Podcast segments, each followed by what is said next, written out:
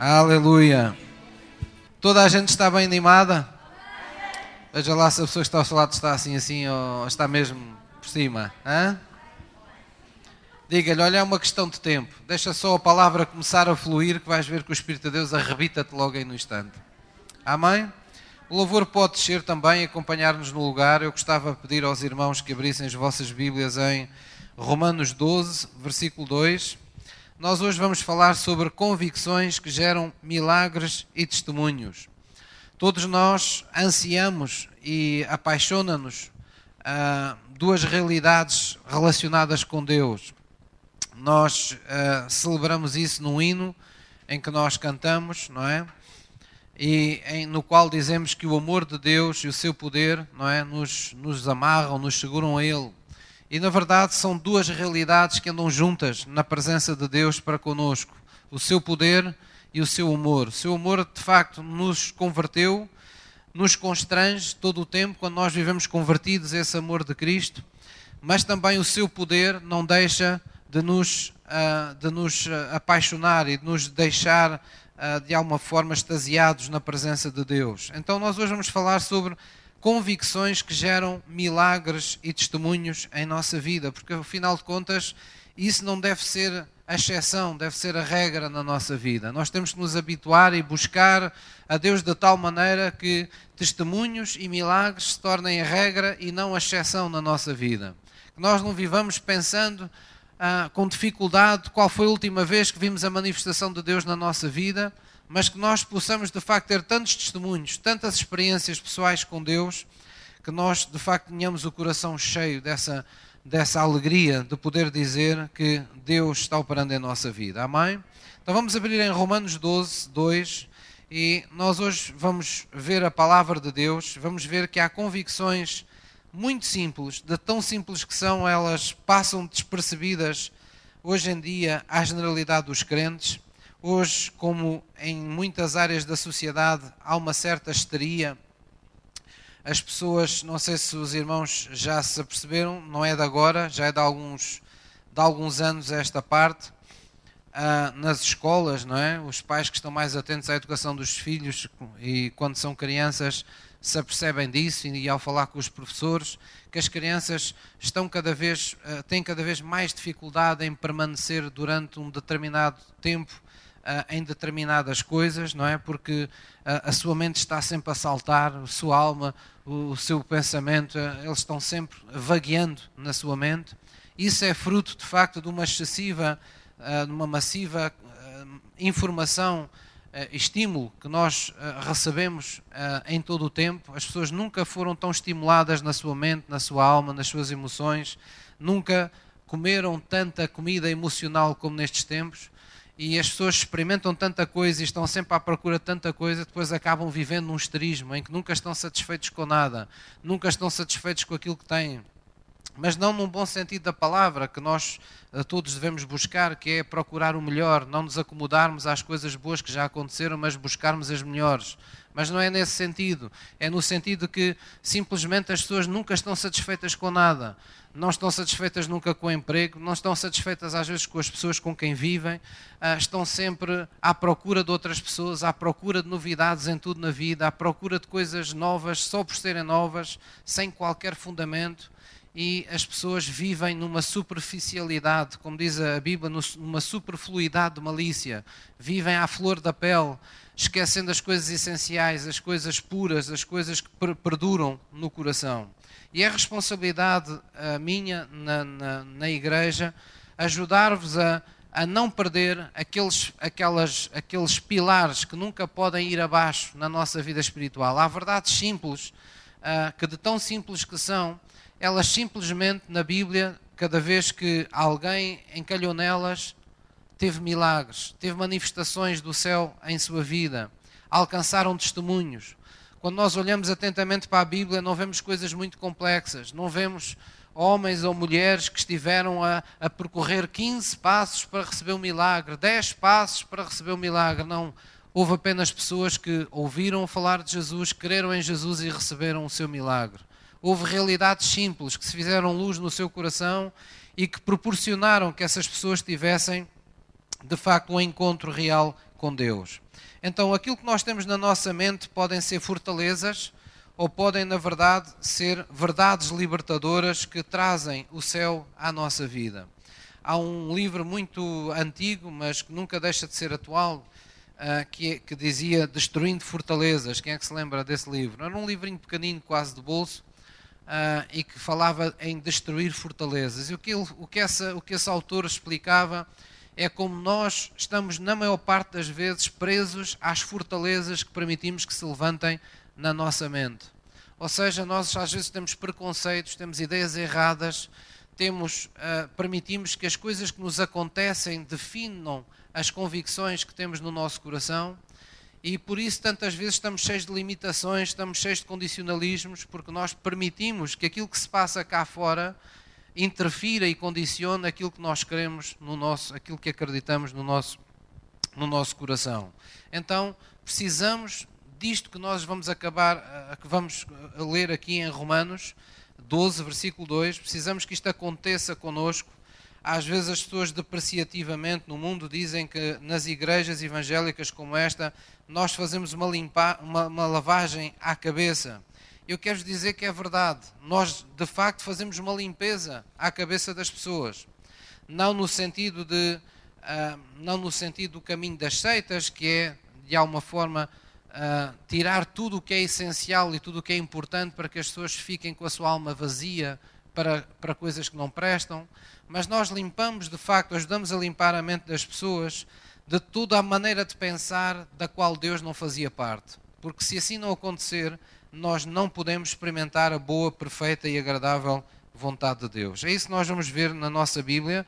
Olhem para a vossa Bíblia, por favor, e diz assim no versículo 2, com mais uma palavra ou outra que possa estar diferente da vossa Bíblia, diz assim: Não vos conformeis com este mundo, mas conformai-vos pela renovação do vosso entendimento, para que experimenteis qual seja a boa e agradável, perfeita vontade de Deus. Amém? Então, isto é uma realidade que tem que acontecer conosco. Nós, primeiro que tudo, não nos podemos conformar com as coisas que nos acontecem. Nós, isto não é a mesma coisa que negar, não é? Ah, nós não podemos negar quando estamos doentes. Nós não podemos negar quando temos um problema e dizer que não há nenhum problema. Não, nós não, não somos negacionistas. Nós não negamos a existência das coisas. O que acontece é que nós não nos conformamos às coisas que neste mundo natural nos acontecem. Porquê? Porque, algures no nosso percurso nesta terra, nascemos do Espírito. E ao nascer do Espírito, nos apercebemos que existe um mundo espiritual onde tudo é determinado um mundo espiritual que interfere e que determina e condiciona as coisas que acontecem neste mundo natural onde nós vivemos. De maneira que, quando uma realidade não nos é, não nos é favorável, nós, pela fé, que é uma realidade também, só que é do mundo espiritual, queremos que aquilo que Deus diz pode prevalecer sobre as coisas que nos acontecem ou sobre as coisas que estão diante de nós. E essa vida, foi para essa vida que Deus nos chamou em Cristo. A Bíblia diz que o justo viverá da fé. E diz que todo o que é nascido de Deus, todo aquele que alguma vez entregou a sua vida a Jesus, passou a ter dentro dele a capacidade de vencer o mundo na sua fé. É isso que a Bíblia declara. Então isto não é uma questão de força mental, não é uma questão de, de termos aqui uma coisa qualquer esquisita ou mística. Não, trata-se de facto de nós não nos conformarmos com a maneira de pensar, com a maneira de olhar as coisas, em nossa vida que o mundo tem, mas começarmos a ver a nossa vida de acordo com o olhar de Deus e à luz dos milagres e das maravilhas que Deus faz. Quando Deus opera milagres e maravilhas na terra, Ele quer de alguma maneira que a visão que temos da vida e das pessoas e das coisas se altere. Porque isso é uma interferência do céu na terra. É uma forma de dizer, Deus nos dizer: Olá, eu estou aqui, eu existo. Olá, é tudo isso que vocês têm na terra que acham que nunca pode ser mudado, que não tem lógica nenhuma. Atenção, eu posso fazer, eu posso mudar. É isso que nós vemos na palavra de Deus. Em cada testemunho, em cada milagre, nós vemos um Deus alterando o curso da vida das pessoas. E para isso, Deus espera que no nosso coração e no nosso entendimento nós possamos cooperar com Ele. Então a Bíblia diz: Não vos conformais com este mundo, mas transformai-vos. Transformai-vos, sede transformados pela renovação do vosso entendimento. Quando o nosso entendimento passa a ser por meio da fé, nós somos transformados com esse entendimento. Quer dizer, à medida que a fé nos mostra uma perspectiva diferente da vida, alcançamos coisas que antes não alcançávamos na vida, porque o nosso entendimento nos leva mais longe, o nosso entendimento nos, nos leva à dispensa de Deus, ao arsenal de Deus, onde podemos buscar armas espirituais em Deus para destruir aquilo que para nós eram fortalezas. Nós conseguimos em Deus perceber quão pequenos são os nossos grandes problemas. Os irmãos entendem? Todos nós temos problemas que achamos que são mais pequenos e outros que achamos que são maiores. Coisas que achamos que são mais rápidas ou mais fáceis de resolver e coisas difíceis ou impossíveis aos nossos olhos de resolver. Mas à medida que nos aproximamos de Deus, esse fogo consumidor vai queimando a palha, vai queimando tudo aquilo que está a mais, tudo aquilo que é impeditivo de alcançarmos mais em nossa vida. E é por isso que Jesus veio à terra e disse: atenção, as coisas impossíveis aos homens são possíveis para Deus. E eu estou aqui para que, crendo nelas, vocês as experimentem. Foi isso que Jesus nos trouxe. Então nós vamos ver algumas, ah, não muitas, mas três verdades, três convicções que, uma vez reveladas e uma vez que se apossem do nosso coração, colocam a nossa vida, digamos, na rota de milagres, na rota de manifestações sobrenaturais de Deus. Amém? E eu queria que vocês tivessem uma mente aberta no sentido de pensarem que milagres não é apenas quando uma pessoa sai de uma cadeira de rodas uh, não é apenas uma coisa espetacular, milagre é toda a interferência do sobrenatural de Deus no nosso mundo natural. É sempre que o nosso mundo natural tem uma interferência, no sentido que Deus muda o curso, muda o destino, muda o resultado, muda o processo da nossa vida de alguma maneira, de uma forma que não é explicável pelo nosso intelecto, ou pela nossa lógica humana, ou pela razão humana. Amém? Então, uma dessas verdades simples e poderosas é que Deus é conosco em Cristo Jesus. Diga assim: Deus é comigo em Cristo Jesus. Deus está comigo em Cristo Jesus. Amém? Não é Deus enviou a sua força, Deus deu-me qualquer coisa. Não, é o próprio Deus está conosco em Cristo Jesus. Amém? A presença de Deus veio para estar conosco. Essa é das maiores verdades que Jesus nos veio trazer e que a Bíblia insiste, de todas as doutrinas e mais algumas, insistem que fiquem gravadas no nosso coração. Foi por isso que no nascimento de Jesus já havia sido profetizado que seu nome se chamaria Emanuel, que significa Deus conosco. Foi por isso que Jesus, em seu ministério, no, no decorrer de, de, das suas palavras, da sua, do, da sua doutrina, Jesus permanentemente lembrava aos discípulos de que ele não estava apenas ali fisicamente para eles, mas estaria presente em todas as gerações da sua igreja. Até mesmo quando orava, Jesus teve o cuidado de orar por aqueles que estavam ali e por aqueles que haveriam de crer, haveriam de crer nele, do qual nós fazemos parte. Ninguém tem desculpa para dizer, bem, mas Pastor, uma coisa é ter Jesus ah, no dia a dia, ah, ali, carne e osso, não é? Outra coisa somos nós, que não o vemos, não, não estivemos com Ele. Mas eu quero que você compreenda que nós temos um privilégio maior do que termos visto Jesus. O privilégio maior é que a Bíblia diz que agora nós não precisamos mais de vê-lo porque nós o temos em nós. A sua presença está em nós. E o apóstolo Paulo disse um dia: Amados, um dia não se preocupem, porque aquilo que apenas conhecemos em parte vai ficar desnudado à nossa frente. Nós vamos ver na plenitude, cara a cara, vamos estar diante dele. Vamos ver essa parte que nos falta. Mas Jesus não deixou de dizer que felizes eram aqueles que creriam nele sem nunca o terem visto fisicamente. Então nós temos que perceber que Deus é Espírito e que a espiritualidade e o poder de Deus na nossa vida não está relacionado com o natural, está relacionado com o sobrenatural de Deus. E Deus é conosco. Jesus prometeu, por exemplo, que onde estivessem dois ou mais reunidos em seu nome, ele estaria no meio deles ou no meio de nós, não é? No Velho Testamento, um adorador de Deus, um salmista, habituado a buscar a presença de Deus, ele rapidamente lhe foi revelado ao seu coração que o Santo de Israel, ele habita entre os louvores do seu povo. Ele não os visita de tempo a tempo, ele habita. Ele está ali, onde há pessoas que permanecem o louvando e adorando. Jesus não cessou de ensinar essa verdade, não cessou de, de procurar que os seus discípulos tivessem consciência do que era Deus estar no meio das pessoas. Os anjos, quando anunciaram o seu nascimento, eles, eles disseram àqueles pastores que estavam em Belém: Olha, agora Deus está em paz com os homens na terra, agora que, ele, que o Salvador nasceu. E ele agora vai ser motivo de grandes alegrias é motivo de boas novas, de muita alegria, o facto de Ele estar aqui na terra. É isso que Deus quer que nós compreendamos. Que quando Deus entra na nossa vida, nunca mais as coisas serão como foram até então.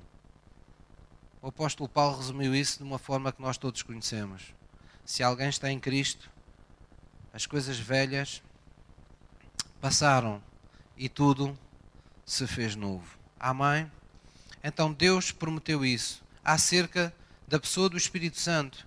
Jesus não deixou de nos dizer que Ele estaria em nós e habitaria conosco. Ele poderia ter dito de outra forma: Olha, o Espírito de Deus há de vir e há de falar convosco. Não, Jesus teve o cuidado de dizer: Ele estará em vós. Ele estará em vós. Diga à pessoa que está ao seu lado: O Espírito de Deus está em ti. E é por isso que nós somos santos. É porque o Espírito que é santo está em nós, não é por causa das nossas obras. E Jesus, o que mais é que ele disse? Ele habitará convosco. Onde vocês estiverem, ele estará convosco. Nós precisamos de viver nessa convicção. Viver nessa convicção é viver na expectativa de um milagre pode acontecer a todo instante na nossa vida. É viver na expectativa de que aquilo que Deus promete, em algum momento, pode acontecer diante dos nossos olhos. Ele está conosco. A religião, porque é morta, coloca Deus bem longe, mistifica-o, embrulha-o numa, numa, num nevoeiro denso mas cristianismo não é religião. Cristianismo é Deus vindo ao nosso encontro, é Deus revelando-se, é Deus rasgando os véus do templo, é Deus afastando a névoa, afastando as coisas que não nos permitem conhecê-lo de perto, que não nos permitem experimentá-lo de perto. Então nunca se esqueça. Na sexta-feira eu falei aqui que a oração é um caminho, e muitas pessoas hoje continuam, mesmo em Cristo, a fazer as suas orações como se fossem meramente religiosas. Fazem uma oração como quem escreve uma carta, põe no envelope, mete no correio para um Deus que está distante a algures, num sítio que ele não sabe bem onde é. E por isso, às vezes, faz orações desprovidas de coração, desprovidas da nossa sinceridade do, do que de mais sagrado existe entre nós. Porque as pessoas entendem muitas vezes que a oração resume-se a um mero pedido, a um mero clamor, a uma mera obrigação, um mero dever. Mas a oração, conforme eu disse aqui sexta-feira, é um caminho. É um caminho que se trilha para a intimidade com Deus, para a proximidade com Deus. Deus pede na Sua palavra: aproximai-vos de mim em inteira certeza de fé. Purificados da má consciência, com um coração puro, aproximem-se de mim. Oração é nós percorrermos um caminho onde estamos, procuramos a proximidade com Deus, onde estamos, somos nós que vamos, não mandamos nenhuma carta para Ele, não mandamos nenhum recado por ninguém, somos nós que o vamos dizer na primeira pessoa. Somos nós que pomos o nosso coração à porta dos nossos lábios para que, de coração para coração, nós nos relacionemos com Deus. Amém? Para que isso aconteça hoje, nós precisamos ter essa consciência de que Deus está conosco. Vamos abrir em Mateus 28. Mateus 28, versículo 20. O fim de, deste Evangelho de Mateus foi, em alguns momentos, quase que imortalizado em alguns filmes que nós conhecemos da vida de Jesus. Eu recordo-me que vi tantos, tantas vezes filmes assim, de, falando da vinda de Jesus e falando da vida de Jesus. E, e recordo-me em particular que ainda eu era miúdo, ainda não sabia nada daquilo que sei hoje. E quando eu chegava ao final da série, ao, ao final daquele episódio, e chegava sempre àquela parte em que Jesus ressurreto se aproximava dos discípulos e colocava a sua mão sobre os ombros ou sobre uh, o corpo dos discípulos, não é? E ele prometia estar com eles para sempre. Ele falava estas palavras que estão aqui nesta, nesta passagem, Mateus 28, versículo 20. No versículo 19, ele dá grande comissão. Ele diz: Portanto, ide, fazer discípulos todas as nações, batizando-as em nome do Pai, do Filho e do Espírito Santo ensinando-as a guardar todas as coisas que eu vos tenho mandado. E eis que eu estou convosco, diga comigo, todos os dias, até à consumação dos séculos. O filme muitas vezes terminava assim, Jesus dizia isto, exatamente assim: Eis que eu estou convosco todos os dias, até à consumação dos séculos. Eu não sabia porquê, sempre que aquilo era dito, eu chorava. Os filmes já, já têm uma carga emocional grande, a ida à cruz, não é? Todas aquelas situações. Mas a parte que mais me emocionava, a parte que me tirava de mim mesmo, a parte que me tirava todo o suporte emocional que eu tinha era quando Jesus dizia: Eis que estou convosco todos os dias, até à consumação dos séculos. Era como se, já naquele filme, Deus estivesse a profetizar para a minha vida através daquela palavra que é bíblica, eu vou estar contigo todos os dias da tua vida. É isso que eu quero que você sinta. É isso que Deus quer que você sinta nesta manhã. Quando você tem esta convicção de que Deus está consigo, que Deus é consigo, é mais do que ter a sua aprovação, é mais do que ter a sua bênção, é mais do que Deus se lembrar de si, é mais do que ele visitá-lo num dia com uma unção especial. É Deus estar em si em todo o tempo. Ele está comigo. Se eu estiver em alguma aflição, eu não estou só, Ele está comigo. Se eu tiver algo que desafia a minha fé, Ele está comigo para que a minha fé seja vencedora. Se eu for posto à prova no meu amor, Deus está comigo para que o seu amor tudo vença, tudo suporte e nele eu possa tudo querer. É uma convicção de que Ele está em todo o tempo comigo. Quando nós temos essa consciência da presença de Deus em nós, nós temos ousadia. Um homem de Deus um dia fez esta comparação muito simples. Ele disse que quando nós temos consciência de nós mesmos, humanos, nós temos medo com todas as nossas falhas, com todas as nossas insuficiências, com todas as nossas limitações. Porquê? Porque nós já experimentamos mais que uma vez as nossas falhas. Nós sabemos que nem sempre as coisas ocorrem como nós esperamos. Que nem sempre as coisas seguem o nosso plano. Que nem sempre somos capazes de cumprir a nossa palavra. Nem sempre temos poder em nós mesmos para lidar com as, com as coisas que nos acontecem. Então, quando temos consciência de nós mesmos, é inevitável sentirmos algum medo.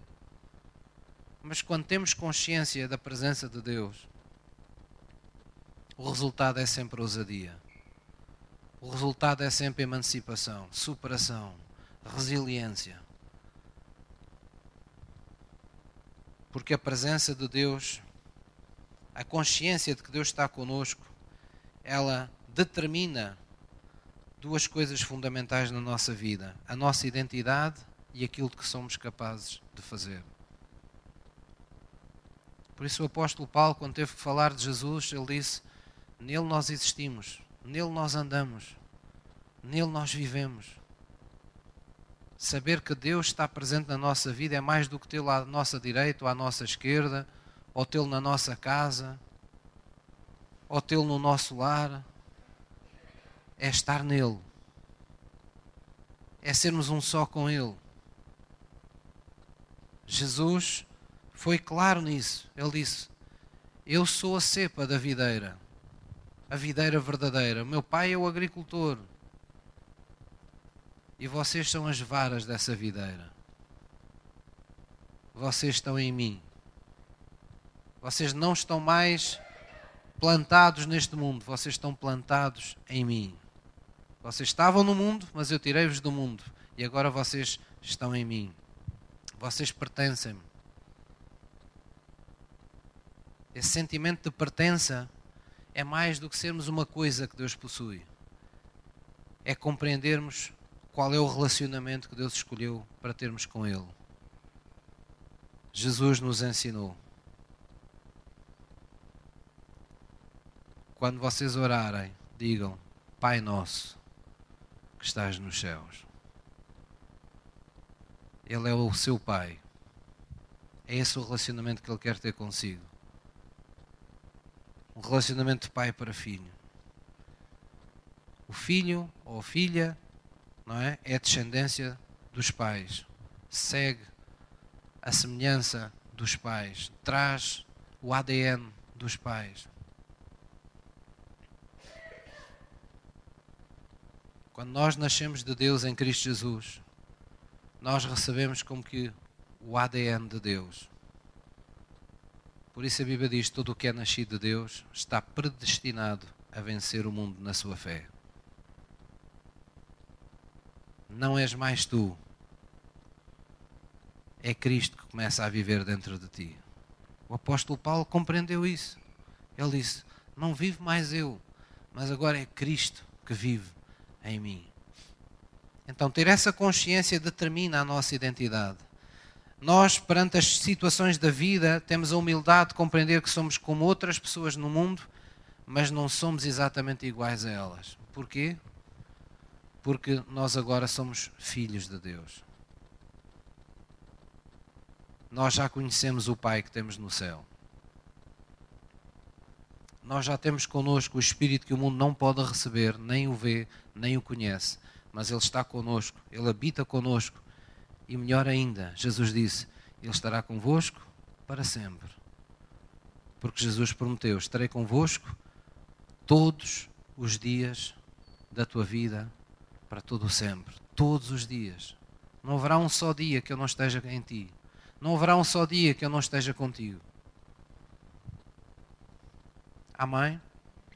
Consciência dessa presença fala-nos daquilo que temos capacidade de fazer. Se nós, olhando para nós mesmos, antes só dispunhamos deste recurso que era procurar uh, crescer no nosso intelecto, procurar crescer na sabedoria humana, procurar crescer na força física e em tantas outras coisas, na experiência de vida, para nos apoiarmos, para dizermos, sermos, uh, de alguma forma, termos consciência do que é que somos capazes de fazer. Agora não olhamos mais para essas coisas. Agora que estamos em Cristo, olhamos para o facto de que Ele está em nós para redescobrirmos aquilo que somos capazes de fazer. Por isso o apóstolo Paulo disse: Tudo posso naquele que me fortalece. Eu antes não podia todas as coisas, mas eu agora posso. Eu antes desanimava-me por qualquer coisa estranha que, que, enfim, não fosse normal no meu mundo, que mudasse a minha rotina, que mudasse o meu dia a dia. Eu sentia-me desafiado, sentia-me amedrontado, mas agora não porque agora Deus não me deu um espírito de medo para eu estar outra vez com temor. Deus agora deu-me um espírito de fortaleza, de moderação. Um espírito que em todo o tempo diz: Aba, Pai, querido Pai, eu sei que tu estás comigo. Eu sei que na tua força todas as coisas me são possíveis. Eu sei que na minha vida e no meu mundo nada pode acontecer fora daquilo que tu planeaste para a minha vida quando eu creio em ti. Vamos abrir em Salmos 16, versículo 8. Homens que se aproximaram intimamente de Deus, que ficaram conhecidos como adoradores de Deus, eles descobriram esta riqueza que é ter Deus conosco. Salmos 16, versículo 8. Salmos 16, versículo 8. Salmos 16, versículo 8 diz: Vamos ler juntos: Tenho posto o Senhor continuamente diante de mim.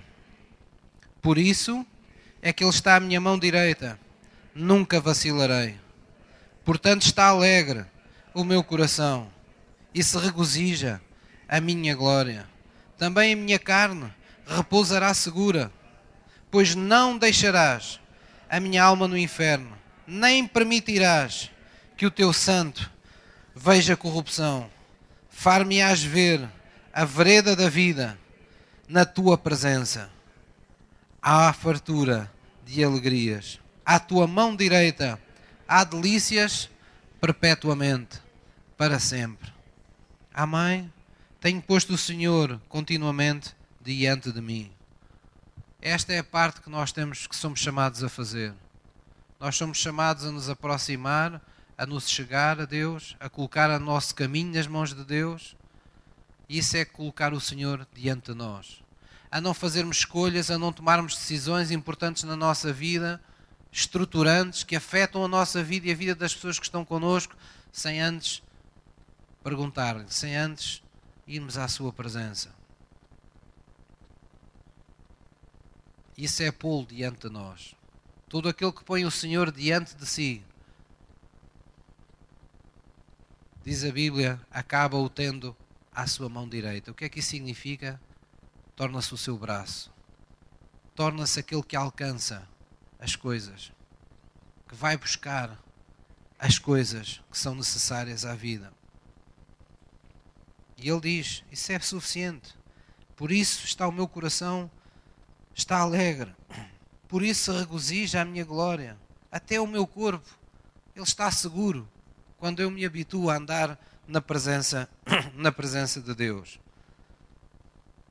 Vocês repararem tudo o que aqui está são convicções. Pois não deixarás a minha alma no inferno, nem permitirás que eu seja corrompido pelo engano do pecado são certezas ousadas que vêm ao nosso coração a partir do momento que sabemos que Ele está conosco. Posso ouvir uma mãe? Então, força, coragem, fé fluem diretamente esta consciência de que Deus está conosco. A outra verdade que eu queria relembrar convosco, juntos, hoje, é que Deus pode todas as coisas em sua vida. Diga assim comigo: Deus pode todas as coisas na minha vida. Parece que já falámos disto, não é? Porque em Deus nós separamos as coisas para as entendermos, mas elas não estão de facto separadas. Não se pode separar o facto de Deus estar connosco daquilo que estamos a dizer agora. Deus pode todas as coisas em minha vida. Quando nós olhamos para as promessas de Deus, por vezes nos sentimos pequeninos. Porquê? Porque quando Deus faz promessas, faz promessas a sério não faz promessas como os políticos, não é? Que fazem determinadas promessas, como é que eu hei de explicar? Com pequenos condicionamentos. Ou como as companhias de seguro, com umas frasinhas de letra pequenina escritas no fim do contrato, para que ninguém leia. Bem, nós pagamos em qualquer situação, mas depois lá pequenino vem mas não se for por isto, por aquilo, por aquilo. E as pessoas, quando infelizmente precisam dos seguros, muitas vezes, quando chegam lá, só têm direito a 40%, a 60%, na melhor das hipóteses, das coisas. E para terem direito às coisas, às vezes têm que ainda penar um bocado. Deus não é assim. Quando Deus faz promessas, as promessas de Deus são à dimensão do poder que Ele tem. Ele diz: Sou eu aquele que perdoo todas as tuas iniquidades. Não há nenhum mal, por pior que tu penses que tenhas feito na tua vida, que o meu amor não seja capaz de perdoar. Eu sou Deus que perdoou todas as tuas iniquidades e saro todas as tuas enfermidades. Só um Deus com todo o poder pode dizer isto. Olha, aquelas enfermidades que tu achas que são difíceis de curar, para as quais a medicina ainda não tem resposta, e aquelas que ainda estão por, por aparecer, sejam, sejam quais forem. Eu sou o Deus que curo de todas as enfermidades. Isso é uma forma de Deus mostrar a sua omnipotência. É isso que Deus mostra em cada milagre, em cada testemunho na, na sua palavra. É isso que Deus quer mostrar cada vez que opera um pequeno milagre na sua vida, um, lhe dá a oportunidade, um testemunho na sua vida. Deus vai consolidando no seu coração, tijolo a tijolo, vai levantando uma parede, um altar de adoração dentro de si. Uma torre Eiffel dentro de si está sendo erguida em direção ao céu, por cada testemunho, por cada milagre que você testemunha. Para quê? Para que você tenha a consciência de que Ele é um Deus grande, conforme nós cantamos mas Ele é grande em tudo. É grande em poder, é grande em amor, é grande em caráter. E Ele pode, de facto, todas as coisas. Amém? Se pensarmos nas coisas que Deus faz na nossa vida, nós podemos separar as coisas entre pequenas e grandes coisas, não é? Há pequeninas coisas na nossa vida que nós, às vezes, quando temos testemunho, até nos custa ir falar com o pastor e, e dizer, porque pensamos, ah, o pastor vai achar isto ridículo, isto é tão pequenino, isto é uma coisinha, era um prazerzinho que eu tinha no coração, isto era um, um cochichozinho, era um detalhe tão pequenino da minha vida, melhor é guardar para mim. E nós às vezes até ficamos assim a pensar, poxa, há pessoas que têm testemunhos tão grandes, eu tenho o meu testemunho desta semana é uma coisinha tão pequenina. Mas sabe, tudo é testemunho, tudo é milagre. Aquilo que aos nossos olhos parecem os pequenos detalhes da vida servem para uma coisa simples, para lhe mostrar a si como ele cuida de si.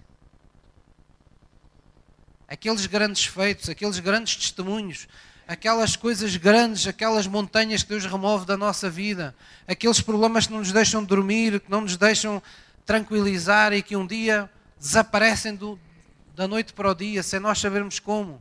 Esses existem para lhe mostrar que Ele é o Omnipotente que Ele pode todas as coisas. Mas tudo aquilo que Ele faz tem propósito santo na sua e na minha vida. Ou Ele está mostrando que tem cuidado de nós, que Ele cuida de tudo acerca da nossa vida, que não há nada na nossa vida que esteja fora do âmbito do seu amor, ou Ele estará dizendo: Não tenhas medo de dar o passo em frente, porque sou eu que faço com que os, as portas de bronze, os grelhões, os cadeados que estão no teu caminho, impedindo-te de alcançares aquilo que tu esperas, sou eu que rompo com tudo isso. Sou eu que abro os mares vermelhos da tua vida. Sou eu que faço com que os muros de pecado que têm te separado de mim em tua vida, esses muros de Jericó, caiam na vertical aos teus olhos. Eu sou o Deus das grandes obras, mas também sou o Deus dos pequenos detalhes da tua vida. Amém? E em tudo isso nós vemos o poder de Deus. Vamos abrir em Hebreus 11, Hebreus 11, versículo 6. Muitas vezes nós estamos, ficamos convictos de que, na verdade, uh, Deus pode todas as coisas em nossa vida. Se eu lhe perguntar assim diretamente, o que é que Deus pode em sua vida, o que é que Deus pode fazer em sua vida, se calhar vocês dir-me-ão logo assim, sem pensar sequer, ó oh, pastor, tudo, Deus pode fazer tudo. Vamos ver se é realmente assim.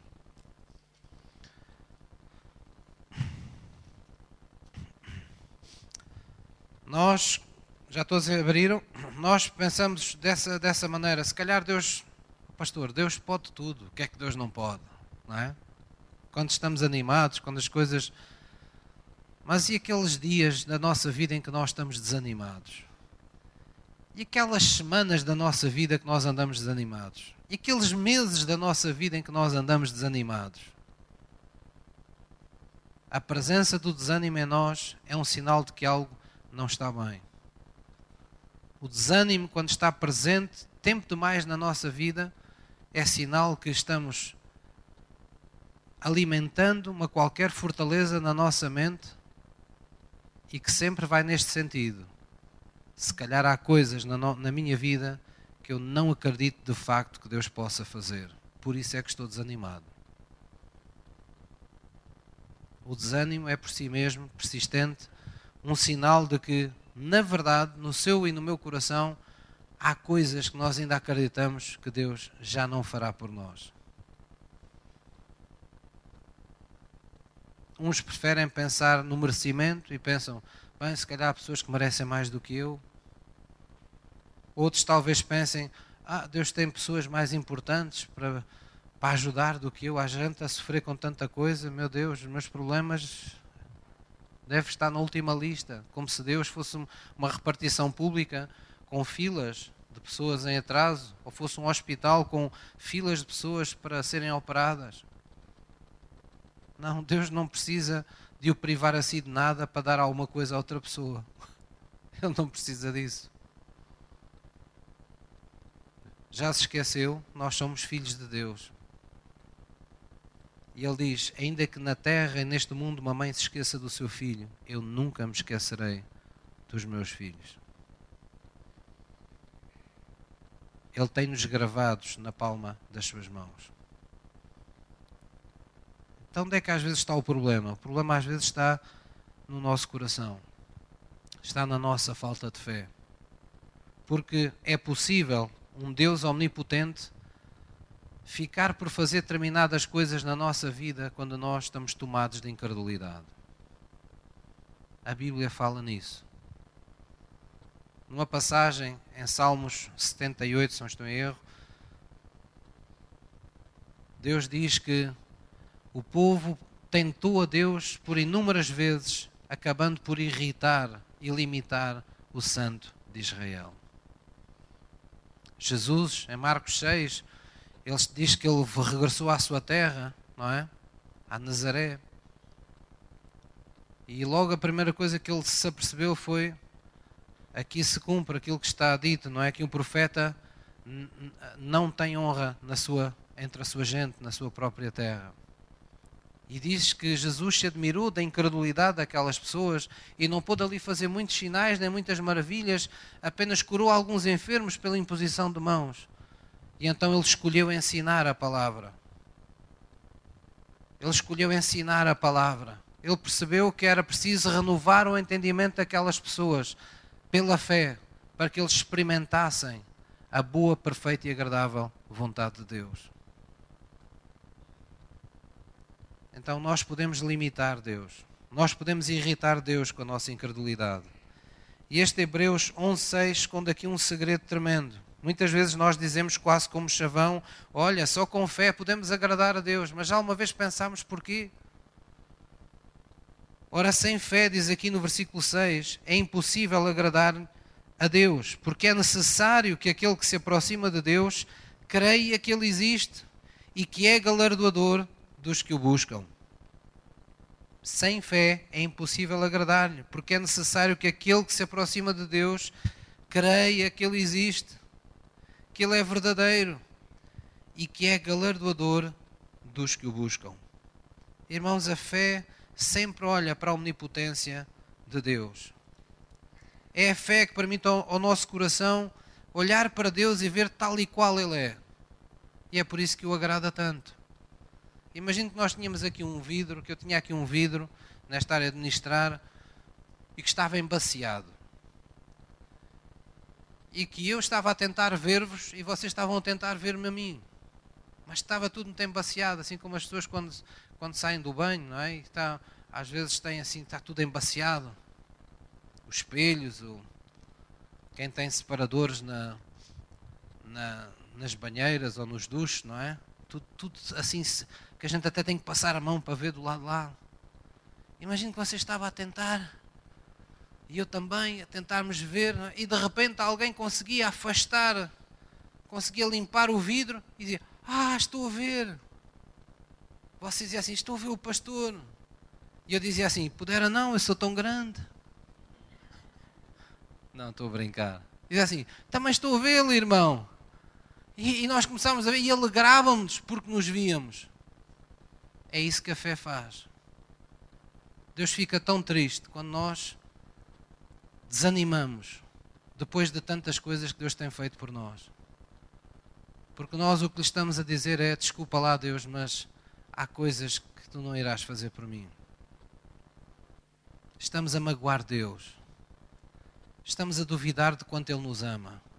Estamos a duvidar de quão comprometido Ele está em abençoar-nos, em abrir algum caminho em nossa vida ou em nos dar alguma coisa. Não há nada que seja mais pecado para Deus. Às vezes as pessoas pensam, oh, pastor, se calhar mais pecado mesmo é a pessoa ser imoral, é a pessoa mentir, é a pessoa roubar. Claro, tudo isso aborrece a Deus, toda a forma de pecado aborrece a Deus.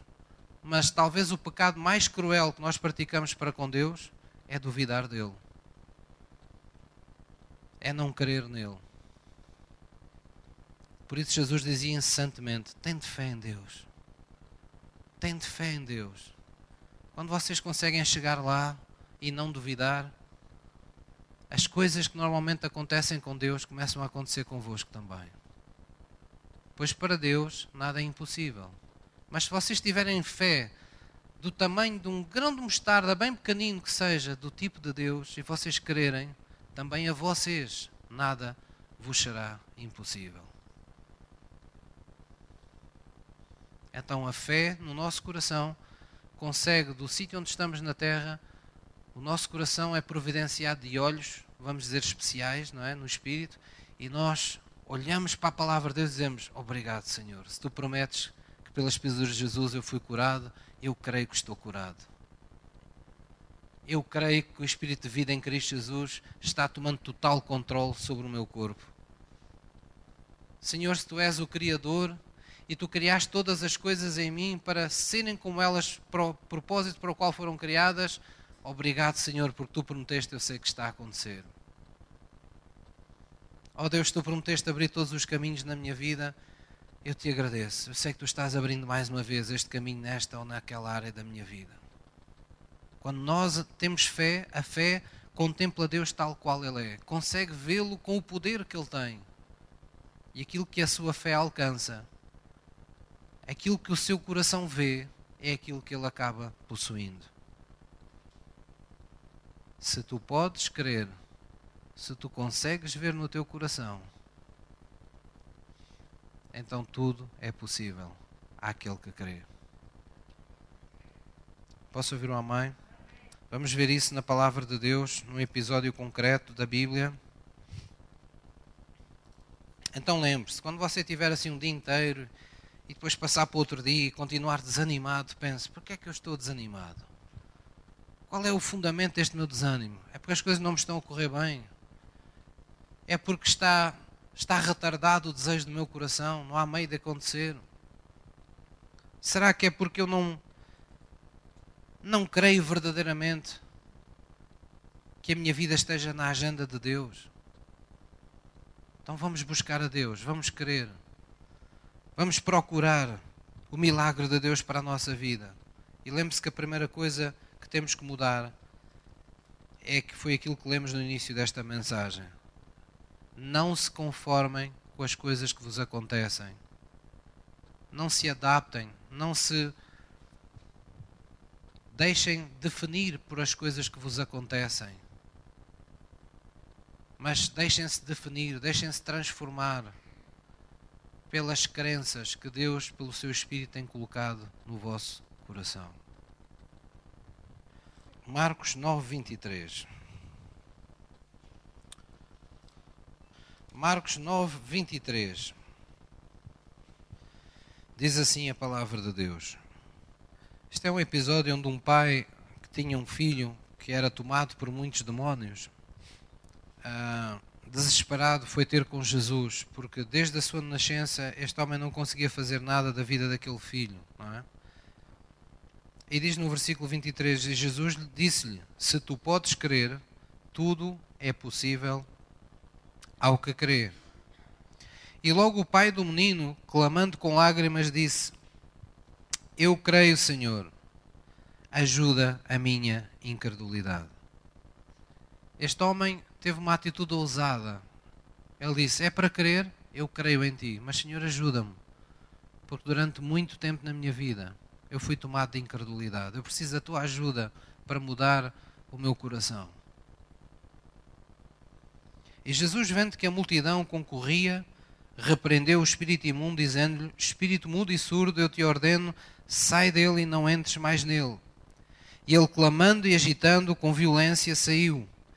E ficou o menino como morto, de tal maneira que muitos diziam que estava morto. Mas Jesus, tomando pela mão, o ergueu e ele se levantou. Amém? Jesus disse: Se tu podes crer, tudo é possível ao que crê. Nós, por vezes, somos que nem este pai, não é? Ouvimos a palavra e ficamos a pensar: meu Deus, como eu preciso que Deus me ajude na minha incredulidade. É verdade, pastor. Já há tanto tempo que eu ouço a palavra, mas o que é que o pastor quer? Eu, isto é uma situação que se arrasta há tanto tempo, isto é uma coisa que me mói tanto, isto é uma coisa que está tão à frente dos meus olhos. Nós não precisamos justificar a nossa incredulidade, mas nós podemos fazer que nem este Pai. Senhor, eu vou dar esse passo em Ti hoje, mas ajuda-me no meu coração. Eu não quero persistir nesta incredulidade. Eu quero crer, eu quero confiar. Ajuda-me a confiar. Amém? Vamos abrir nossas Bíblias em Romanos 8. Romanos 8, 32. Vamos ver o último a última convicção que temos na palavra de hoje, que traz à nossa vida a manifestação de milagres e de testemunhos. Já vimos que Deus é conosco, já vimos que Deus pode todas as coisas, e quando você crê desse jeito, os milagres estão sempre mais perto de acontecer na sua vida, porque as suas orações são diferentes, o seu coração é diferente, as suas atitudes são de fé na altura de provação. E nós vamos ver agora algo que tantas vezes é posto para segundo plano na nossa vida espiritual, que é o amor de Deus por si é inabalável. Diga assim comigo: o amor de Deus por mim é inabalável. Nada o pode abalar, nada me pode separar do amor de Deus. Amém? Você sabe exatamente o que é que isso significa?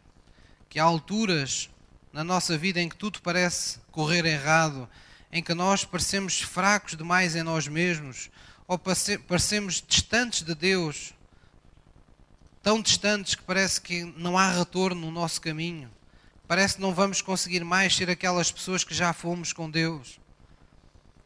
Mas mesmo assim, quando não há, não vemos um vislumbre de nenhum tipo de merecimento da nossa parte, nenhum tipo de justificação para que Deus nos continua a abençoar ou nos continua a ajudar, nós temos que ter esta realidade bem revelada no nosso espírito.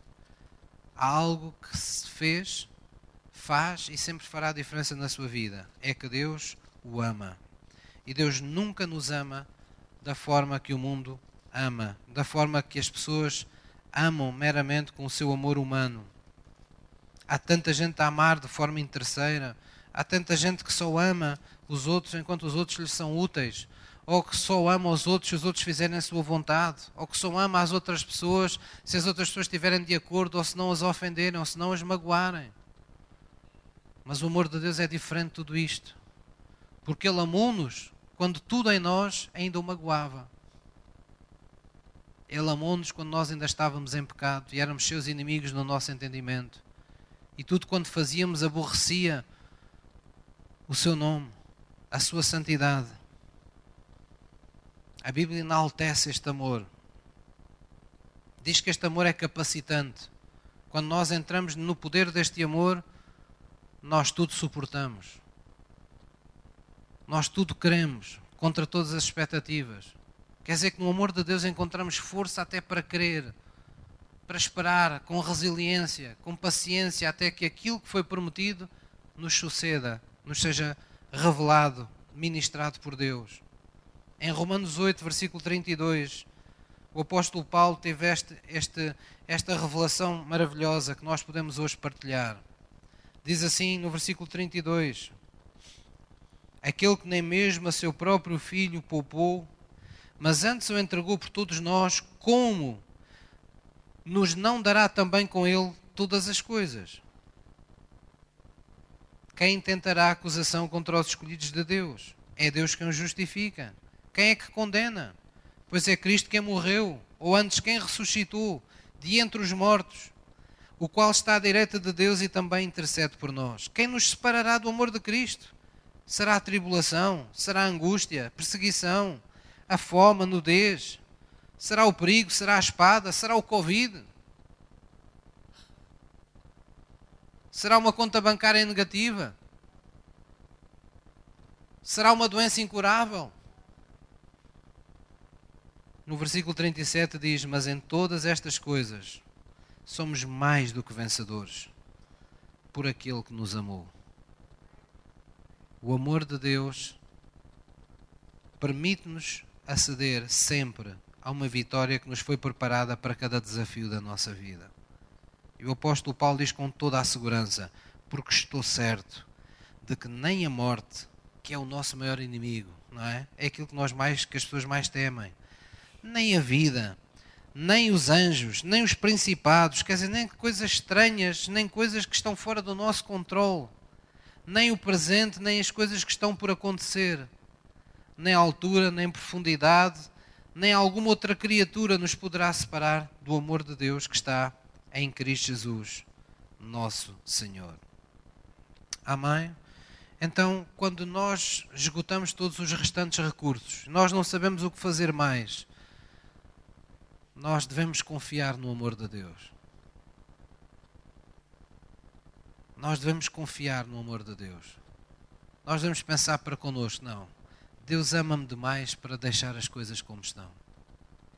Não, Deus ama-me demais para me abandonar diante deste desafio que eu tenho na minha vida. O apóstolo Paulo disse: Olhem para o que ele fez.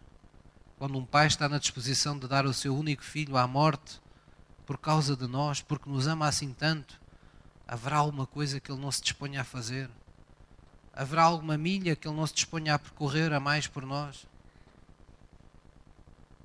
Por isso é que nós cantamos e celebramos no louvor que Deus não desiste de nós o seu amor não desiste de nós.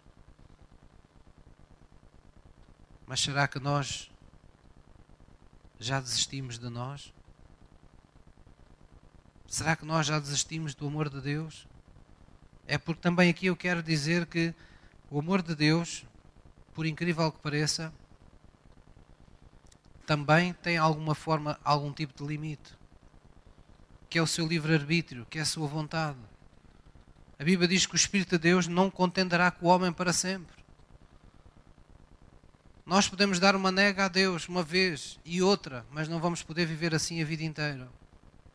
Porque chegará um dia que o Espírito de Deus não insistirá mais. Deus é misericórdia. Deus dá oportunidades. Deus não, não, não nos lança em rosto os pecados que nós cometemos na nossa ignorância para com Deus. Mas a Bíblia diz: agora que o conhecemos, agora que estamos nele, como podemos voltar a crucificá-lo vezes sem conta, abraçando as coisas que, eu, que mais no início nos foi revelado que não deveríamos praticar diante dele? Não resta mais sacrifício para nós. Então, o amor de Deus é que nem a graça, não podemos recebê-lo em vão mas temos que dar lugar a Ele e temos que crer que nele está oculta uma vitória para todas as coisas que no presente ou no porvir, naquilo que está por acontecer na nossa vida, venha a vir, venha a acontecer conosco. No amor de Deus, sempre encontraremos uma vitória para isso. Amém? Não é porque somos os filhos preferidos de Deus, é porque Deus tem todos os seus filhos por preferidos. Deus ama a todos os seus filhos. Deus não faz exceção de pessoas. Deus nos ama e Deus não descansa enquanto não nos vê naquilo para o qual nos criou. É por isso que está, estamos hoje aqui numa igreja a ouvir a Sua palavra. É por isso que estão ministérios por toda a terra e por todo o mundo, neste, neste dia, porventura, ou noutro qualquer dia, ministrando acerca de Deus. Estão pessoas adorando a Deus, estão pessoas fazendo o esforço de tirar um tempo da sua vida e das rotinas deste mundo para se consagrarem a Deus. Porque há um amor que precisa de ser guardado no nosso coração. Por isso Jesus disse aos discípulos: Permanecei no meu amor, como eu permaneço no amor do meu Pai. Temos que permanecer no amor de Deus. Temos que guardar essa convicção.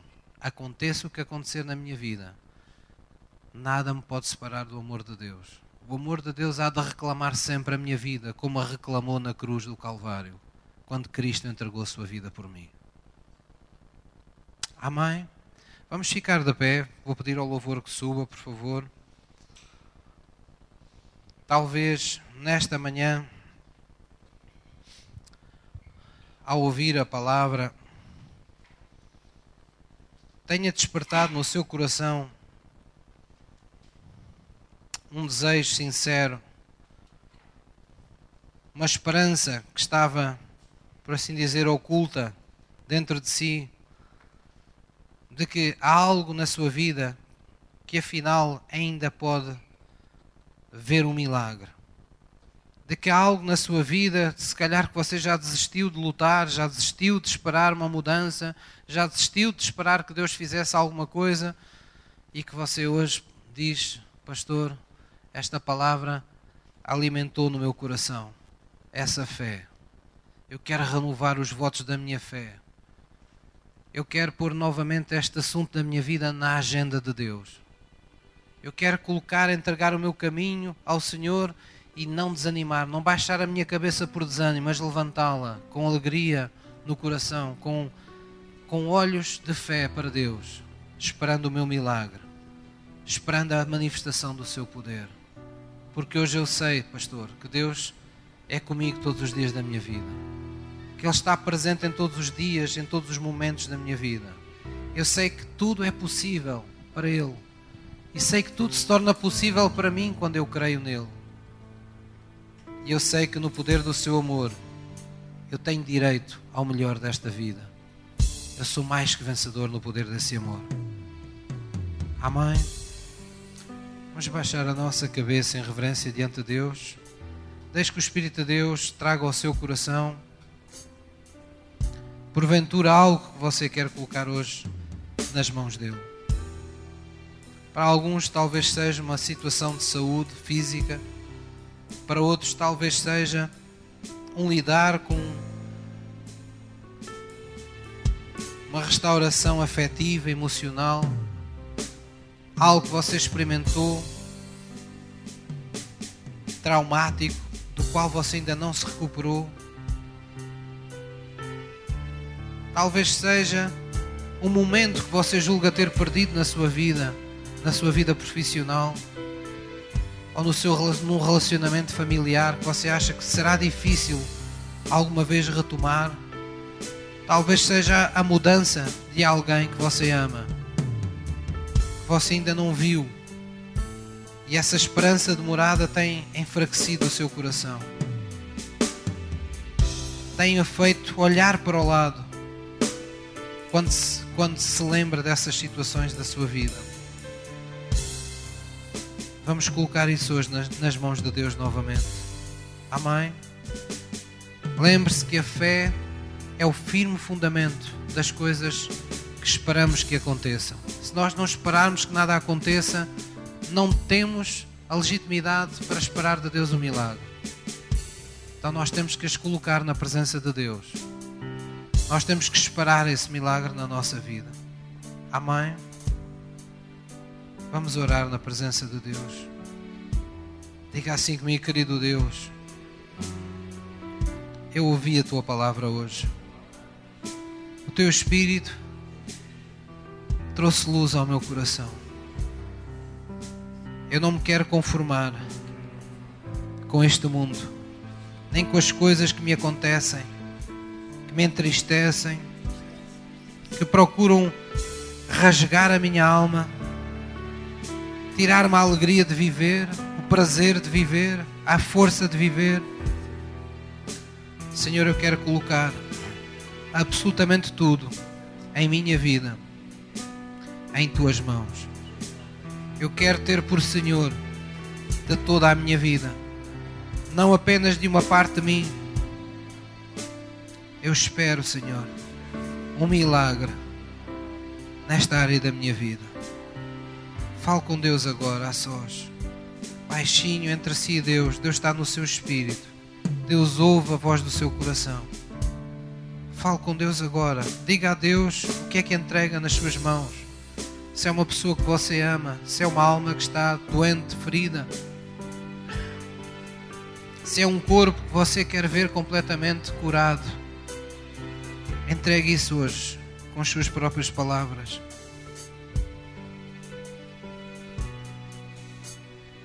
E diga-lhe com as suas próprias palavras que você crê que Ele pode fazer isso, que Ele pode mudar essa situação.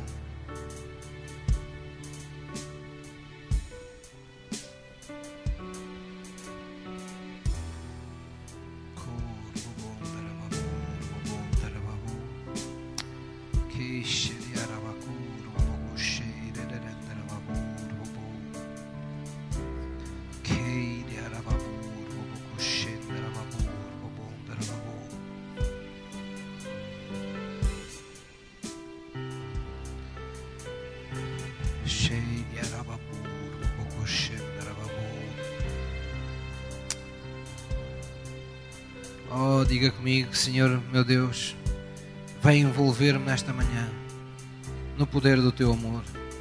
Enquanto eu te louvo, enquanto eu te adoro, restaura a minha alma, restaura as minhas convicções no meu entendimento. Dá-me um entendimento pela fé, Senhor, para que eu possa experimentar a tua boa, perfeita e agradável vontade. Em nome de Jesus. Vamos oferecer Ele adoração. Vamos oferecer-lhe um sacrifício de louvor a Deus. Adorá-lo, porque temos a certeza que é dele que provém o nosso socorro, é dele que vem a vida, é dele que vem a resposta que nós ansiamos. Vamos adorá-lo todo o nosso coração.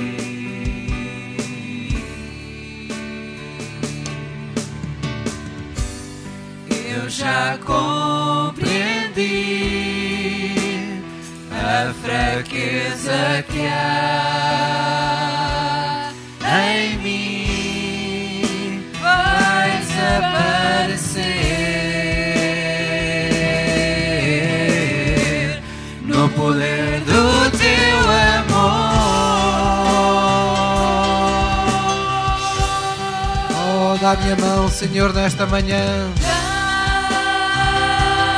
minha mão, que o teu amor me envolva